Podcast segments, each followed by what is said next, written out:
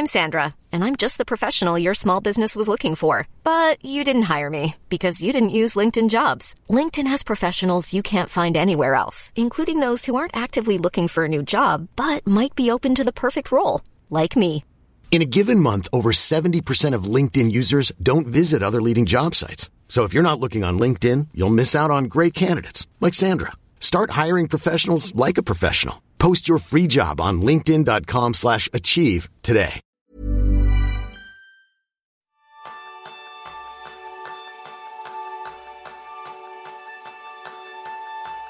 ¿Alguna vez has sentido que te falta la inspiración para dar un giro a tu vida? Ese es el tema principal del programa de esta semana, donde compartiremos los dos libros que cambiaron nuestra forma de ver la productividad. Bienvenidos a un nuevo episodio de Kenso, el podcast en el que descubrirás cómo ser efectivo para vivir más feliz. Soy Kiko Gonzalo, maestro en leer, leer, leer y volver a leer. Y yo soy Gunsagas, maestro en leer muy poco a poco. ¿Comenzamos? Vamos a por ello, Jerún. Oye, ¿tú crees que realmente lo primero, un libro puede cambiar la vida? Sí y no. Eh, tu vida, obviamente, yo creo que tu, tu vida no va a cambiar simplemente por leer un libro. Un libro te puede inspirar, un libro te puede explicar cosas, un libro te puede dar claridad, pero al final el cambio lo- la tienes que hacer tú. ¿no? Y mu- muchas veces yo leemos mucho y aplicamos poco.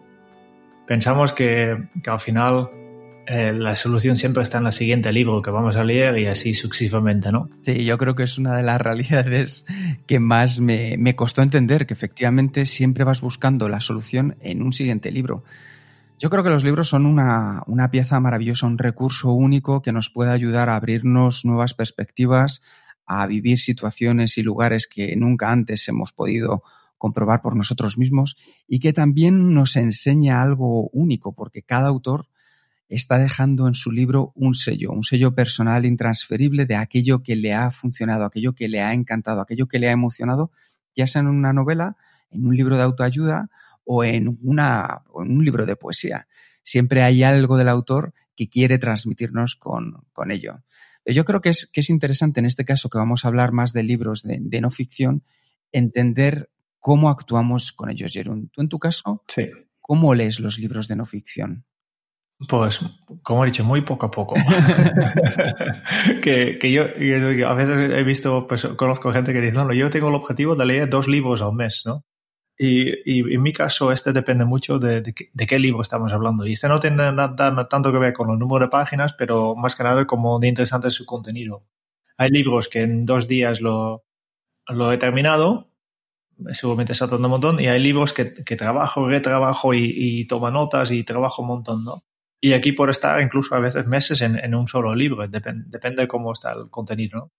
Pero al final no tengo tan sistematizado, pero si reflexiono un poco sobre cómo, cómo estoy haciendo, pues siempre empiezo con la portada, ¿no? Sí. aquí empieza todo. La, ¿Qué tenemos aquí? El, el, título, subtítulo, este primero ya te da un poco de, de, idea. Lo tocas a ver cómo es ese libro. Efectivamente, efectivamente. Y, y obviamente elegimos, elegimos un libro basándonos solo en estos datos, ¿no? La foto de portada, el título y subtítulo. Y este nos da unos, unos, eh, unas ideas de qué va el libro. Y habitualmente, antes, antes de, de, abrir el libro, y me pregunto, siempre me pregunto, bueno, la pregunta que me hago es, ¿qué, ¿qué, me gustaría aprender? ¿Qué me gustaría aprender? ¿Para qué? ¿No? ¿Para qué quiero leer este libro?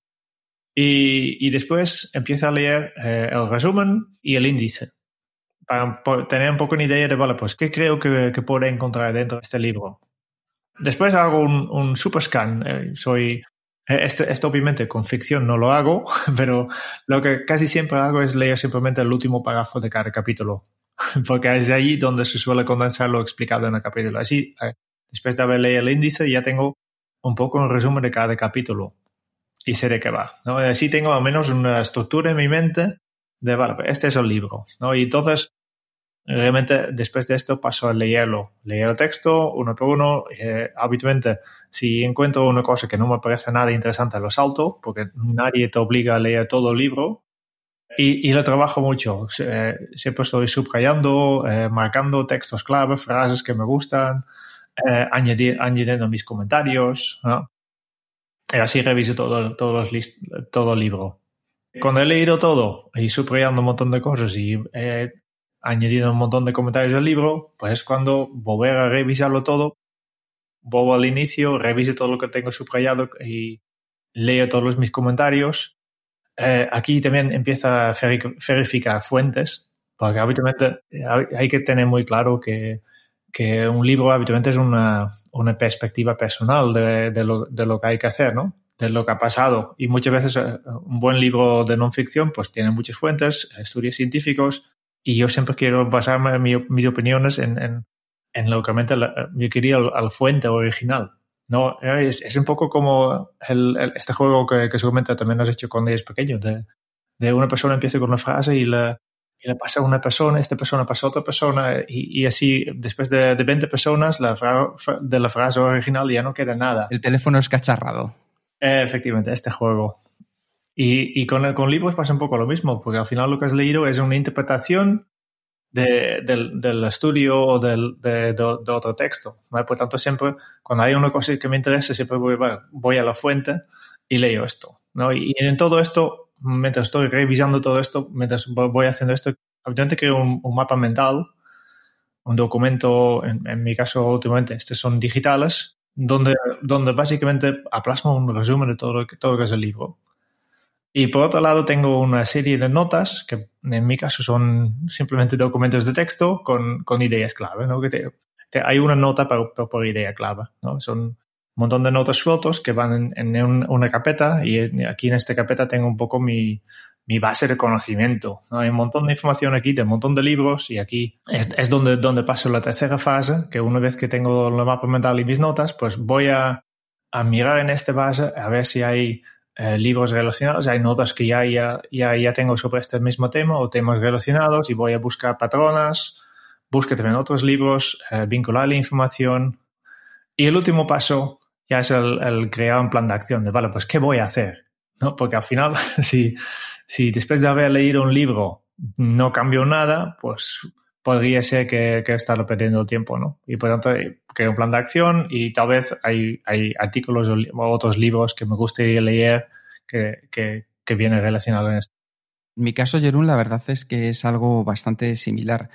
Eh, quizá un poco el tratamiento es distinto porque a mí me gusta tener los libros impolutos. Ay, este a mí también me, me cuesta. ¿eh? Yo soy, tengo de esta tendencia, pero después pues, al final he decidido que, que soy práctico. Y, y, después de la primera raya y primer comentario ya... Ya todo es más fácil. Ya está, ya está. Pero la primera es súper difícil, sí, sí. Pues yo en mi caso lo que hago efectivamente eh, es sobre todo ir a por el libro que quiero ir. Es decir, si tengo algo que quiero solucionar en mi vida, me pregunto, bien, ¿qué libro me puede ayudar? Entonces hago un pequeño estudio de mercado para ir a por ese libro. ¿Por qué?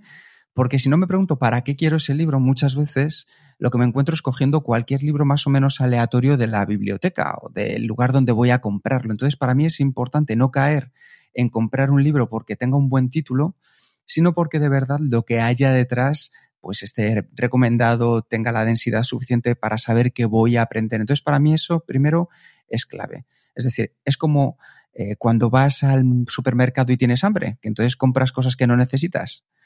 Pues en este caso es lo mismo, sé el libro que quiero, que quiero comprar. Después lo que hago, y esto es una manía personal, es leerlo entero. Es decir, eh, no hay libro que no haya empezado que no haya leído. Y sé que este probablemente no es un buen hábito. Hay veces que hay que dejar los libros si vemos que no nos llegan. Yo todavía no lo he conseguido. Entonces, por eso intento asegurarme mucho que el libro me va a aportar. Y hago un escaneado rápido y mientras lo leo, a intuición, es decir, dejo fluir mi intuición y utilizo pequeños post-it de cuatro colores, azul, rojo, amarillo y verde. Entonces, dependiendo de si la idea es una idea profesional, le pongo un post-it azul. Si la idea es una idea que me puede servir a nivel de desarrollo personal, le pongo un post-it verde. Si la idea es una idea clave, le pongo un post-it amarillo. Y si la idea es una idea esencial, es decir, buenísima, le pongo un post-it rojo. ¿A qué me ayuda eso? A que tengo una colección de post-it tremenda. Eh, si por favor la gente de post-it está escuchando este podcast, que me mande unos cuantos, que se lo agradecería. que, que, nos patrocina. Que nos patrocine un poco. Y, y, luego también me ayuda a que tú ves mi biblioteca y parece una feria de confeti, ¿vale? Porque todos los libros pues están trabajados y, y eso sí que me ayuda a luego rápidamente ir otra vez a esas ideas, que es lo que hago en una siguiente fase, y es voy a cada una de esas ideas y las trabajo en profundidad. Lo que hago normalmente es adaptarlas a mi estilo, a las cosas que, pues, por mi forma de ser, sé que me van a poder funcionar mejor, y suele ser sobre todo coger esas mismas frases que ha escrito el autor y volver a reescribirlas yo en un lugar distinto. En este caso yo también tengo un mapa mental digital en el que las reescribo con mis palabras y con la acción que voy a llevar a cabo con esa idea. Es decir, una idea clave, cómo la convierto en algo que pueda funcionarme a mí y qué acciones voy a tomar para llevarla a cabo. Una vez que hago ese segundo escáner es cuando evalúo, porque yo soy mucho de hacer listas y de evaluar, eh, y entonces le pongo dentro de un ranking con una nota. Esto me ayuda también a, después de haber hecho un resumen con las ideas clave, poder acceder de manera sencilla, rápida. Si alguna vez en el futuro estoy buscando algo que tiene que ver con ese contenido, lo único que hago en el mapa mental es buscar la, palabra, aparece ese contenido, veo el, el, número que le he dado, la evaluación que le he dado, y entonces sé si tirarme a esa idea o tirarme hacia otra idea. Así que un poco, Jerum, veo que tenemos sistemas muy parecidos pero una forma de aproximarnos distinta. Yo, yo creo que la, la, clave está en trabajar el libro, en, en, en hacerlo tuyo. no lo he dicho, pero lo que tú has dicho para mí es muy clave, ¿no? Expresarlo en tus propias palabras.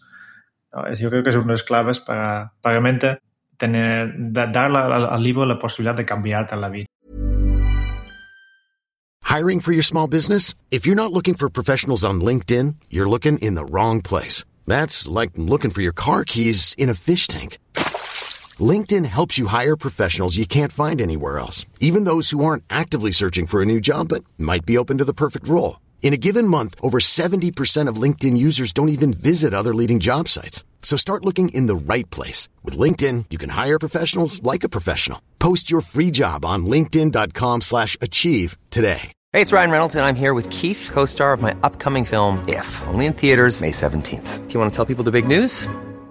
All right, I'll do. Sign up now and you'll get unlimited for $15 a month in six months of Paramount Plus Essential Plan on us. Mintmobile.com slash switch. Upfront payment of $45 equivalent to $15 per month. Unlimited over 40 gigabytes per month. Face lower speeds. Videos at 480p. Active Mint customers by 531.24 get six months of Paramount Plus Essential Plan. Auto renews after six months. Offer ends May 31st, 2024. Separate Paramount Plus registration required. Terms and conditions apply if rated PG. Bueno, Jeruni, a ti, hablando de cambiar la, la vida, perdón, ¿qué libro? Te dio un giro. ¿Por qué? ¿Por qué? ¿Cómo? ¿Qué pasó? ¿Cómo? ¿Cómo? Vale, eh, como, como he dicho antes, ¿no? Al final, el cambio he, tenido que hacerlo yo, ¿no? Por tanto, si yo miro atrás en libros que realmente me han cambiado, eh, hay un libro que, que, a mí me destaca y es el Getting Things Done de David Allen, o Organízate con eficacia en castellano. Yo lo leí en, en inglés porque por entonces todavía no estaba disponible en castellano. Y, y es esto, en sí el libro no ha cambiado tanto al instante, ¿no? Porque yo siempre he tenido interés en la productividad personal. Desde muy, hace muy, muy pequeño me gustaban las listas. Eh, yo me recuerdo unos primeros trabajos que hizo y era crear un manual para mis compañeros de cómo utilizar el Schedule Plus, que es lo que hoy en día se llama el Outlook. ¿no? Eh, siempre he estado en este mundillo. ¿Qué ha cambiado con el libro de David Allen? Pues para mí ha sido el primero en presentar un conjunto de hábitos eh, que forman un sistema.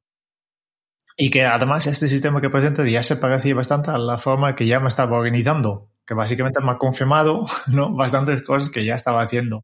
Y tal vez no, no solo es el contenido del, libro, también es eh, el momento en que, me encontraba en este momento, pero este libro motivado, ha sido el, la última gota que yo necesitaba para, para empezar a bloquear el canasto y por tanto ha sido el inicio de, de lo que ahora es mi profesión. ¿no? Este, eh, otra vez, eh, ves que, que, el cambio realmente ha venido después de, en el trabajo, aplicando no, no tanto en los contenidos, pero sí que, que, que yo decidí, la, la, acción que yo decidí después de haber leído el libro es, mire, voy a hablar más de, de, productividad y voy a lanzar este blog porque me interesa este tema y me gustaría ver. Es la acción que yo decidí de haber leído esto. No, no tanto de, de, cómo ha afectado mi, mi propia organización personal, que también en una forma me ha inspirado, pero más que nada es esto, que, que básicamente ha sido el inicio para, para, lo que ahora ya hace muchos años es mi, mi profesión. Ah, impresionante. En tu caso, ¿qué libro te ha cambiado la vida? Bueno, pues yo aquí, ¿Por qué? ¿Cómo? yo aquí lo que siento es no poder dar una respuesta que tenga que ver con la productividad, pero es que en mi caso, eh, al menos hasta ahora no he encontrado un libro que me cambiara la forma de, de verla y he leído desde los siete hábitos para la gente altamente efectiva de Kobe, el ejecutivo eficaz de Peter Drucker, pasando por todos los libros de David Allen como tú, Jerún, o hasta The Productivity Project de Chris Bailey. Yo no he conseguido sentirme identificado ni con mis necesidades ni con las metodologías, aunque de todos he de reconocer que pude sacar aprendizajes. En mi caso he tenido la suerte de trabajar durante varios años con José Miguel Bolívar de Óptima Infinito. Trabajamos juntos en, en dos empresas distintas, y además en el momento en el que él estaba descubriendo e implementando GTD en su vida, con lo cual pude aprender de primera mano el poder de la productividad. Luego trabajé mucho con Berto en Hydra cuando lanzamos la aplicación y ahora contigo. Así que he tenido maestros de primera mano dentro de la productividad. Más que libros he tenido maestros de primera mano y eso es impagable.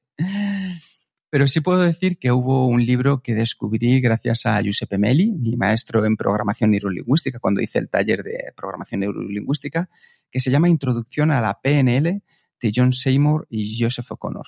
Y este libro, aunque no está ligado de manera directa a la productividad, sí que me abrió una dimensión colateral que se centra más en conocerse a uno mismo, en descubrir qué quieres alcanzar y saber cómo sacar lo máximo de tus recursos. De hecho, tengo que decir que es un muy buen libro para dar el primer paso dentro de la programación neurolingüística, aunque luego hay otros que son mucho más profundos. Pero con este aprendes cuando dices, estas personas qué bien hablan, o estas personas qué bien se expresan, pues cuáles son los recursos que tú también tienes para poder sacar lo mejor de ti mismo y mejorar en conocerte, en todo lo que tenga que ver con comunicarse y, la influencia. Un libro que para mí marcó un antes y un después. Y luego tengo que decir que eh, otro libro que me cambió mucho la forma de ver la, la, productividad, que tiene mucho que ver con los objetivos, pero es una novela, no es no ficción, así que aquí la cuelo de redondo, es Cuánta tierra necesita un hombre de León Tolstoy. Es un libro, un cuento muy corto, muy corto, pero que expresa muy bien uno de los mayores problemas que tenemos a día de hoy, que es la, generar expectativas. El tener unas expectativas acordes a lo que necesitas en tu vida. ¿Por qué? Pues porque al final queremos ser más efectivos para ser más felices consiguiendo una serie de resultados. Pues tenemos que tener claro cuáles son las expectativas que nos van a traer esos resultados. Así que si yo tuviera que recomendar dos libros, Jerún, en mi caso, dos libros que me cambiaron, pues puede ser Cuánta tierra necesita un hombre de Leon Tolstoy e Introducción a la PNL de John Seymour y Joseph O'Connor. Vale, eh, ya hemos explicado un poco cómo leemos nosotros los libros y cuáles son los libros. Eh, ahora para los oyentes, ¿no? Eh, si, si, quieren leer libros de no ficción y quieren leer de forma efectiva, que decir que, que estos libros dejan huella, ¿no? Que realmente hace algo. ¿Qué consejos podemos darlo? Yo creo que primero es decir, antes de empezar a leer, ¿qué te gustaría emprender? Este es el primer paso. Para mí, esencial. Hay tantos libros en, en el mundo que, que, no hay tiempo para leerlos todos. Hay que, hay que ser selectivo. Y por tanto, yo me enfocaría en, en realmente en estos, estos libros que tú crees que, que, que te pueden dar algo. Y luego, eh, como ya, te, ya te, te hemos, hemos, comentado antes, no es obligatorio leer todo el libro. Muchos libros, especialmente los mejores, contienen solo una o dos buenas ideas y el resto, yo digo es paja, pero no tanto pajo, pero son ejemplos, eh, a profundizar un poco más en ese. No, no digo que no, no aporta nada, ¿no? Pero sí que hay que tener claro, vale, pues lo importante es que te quedes con estas dos buenas ideas y que lo entiendes muy, muy, muy bien. Y, y, y a veces hay, hay, cosas que no son, no son aplicables, ¿no? Especialmente, yo, yo creo que, que, que, es una tendencia que muchos libros de, de, Estados Unidos tienen, ¿no? Que sepa el primer capítulo es cómo, cómo de fantástico es el autor. ¿no? Este para mí es el capítulo que yo siempre me salto porque este no me aporta nada. ¿no? Yo he hecho esto, yo he hecho esto. Eh, pues estos son, son capítulos que, que, yo creo que a veces simplemente puedes saltarlo. ¿no? Nadie te obliga a terminar un libro que, que no te gusta o, o, que no contesta a tus preguntas. De hábito lo voy a empezar a aplicar yo, Jerún. sí, bueno, tal vez también por eso que siempre te has elegido siempre muy buenos libros, que no había nada para saltar. ¿eh? Que... Seguro que alguna vez me he equivocado como todo el mundo también te das cuenta de, de, de, al final, después del libro, hay que tomar alguna acción. Porque si después de haber leído le, un libro no ha cambiado nada, es posible que hayas perdido tiempo. ¿no? También, no, no necesariamente, porque tampoco soy así de, de partidario de que todo mundo, todos los libros tienen que, que cambiarte la vida, ¿no? Pero a veces también simplemente un libro puede inspirarte. Y bueno, aquí no sale ninguna eh, ninguna acción para ahora, pero sí que tengo claro unos conceptos o me he inspirado o lo que sea, ¿no? Por tanto, tampoco es, no, no es una, una, ley, pero yo intento siempre eh, extraer al menos una acción después de cada libro. Y después, para mí, un muy importante, el proceso de aprendizaje es interactivo. ¿eh? Nadie aprende solo leyendo un libro. Hay que trabajarlo, no es un proceso lineal. Por tanto, trabajo, trabajo este texto, subraya, toma notas, haz resúmenes eh, en tus propias palabras, eh, los mapas mentales que hemos mencionado, consulta las fuentes que, que, que están citadas en, en, el libro, busco argumentos contrarios. Yo, yo a veces voy en, leyendo con el punto de vista de, del abogado del diablo, ¿no?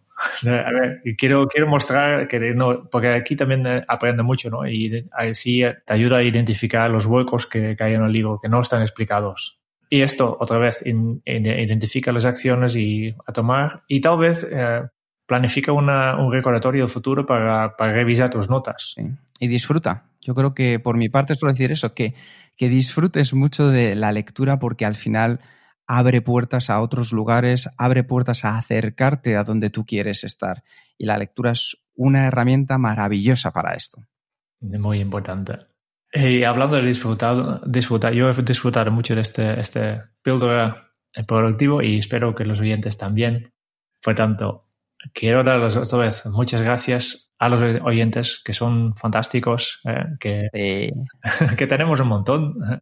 Si te ha gustado este píldora, por favor, envía tus sugerencias para temas de futuros píldoras en el podcast al email sugerencias.kenso.es.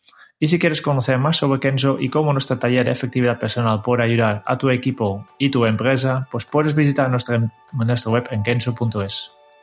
La verdad es que, como decía Jerún, es un placer teneros al otro lado y nos encantaría de verdad que nos mandarais esas sugerencias, porque a partir de ahora lo que vamos a hacer es dedicar a la persona que nos mande esas sugerencias sobre las próximas píldoras a tratar. Les mencionaremos aquí, o sea que esto ya es un paso importante, Jerún.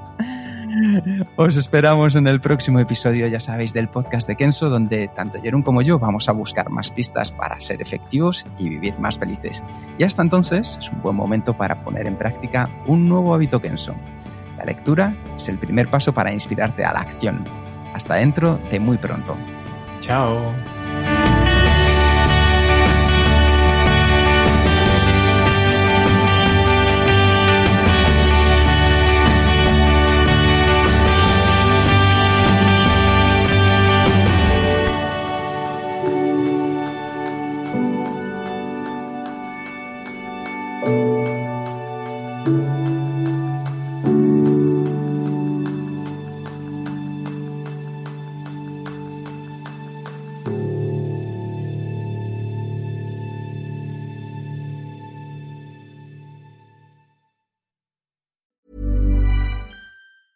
Hey, it's Paige DeSorbo from Giggly Squad. High quality fashion without the price tag. Say hello to Quince.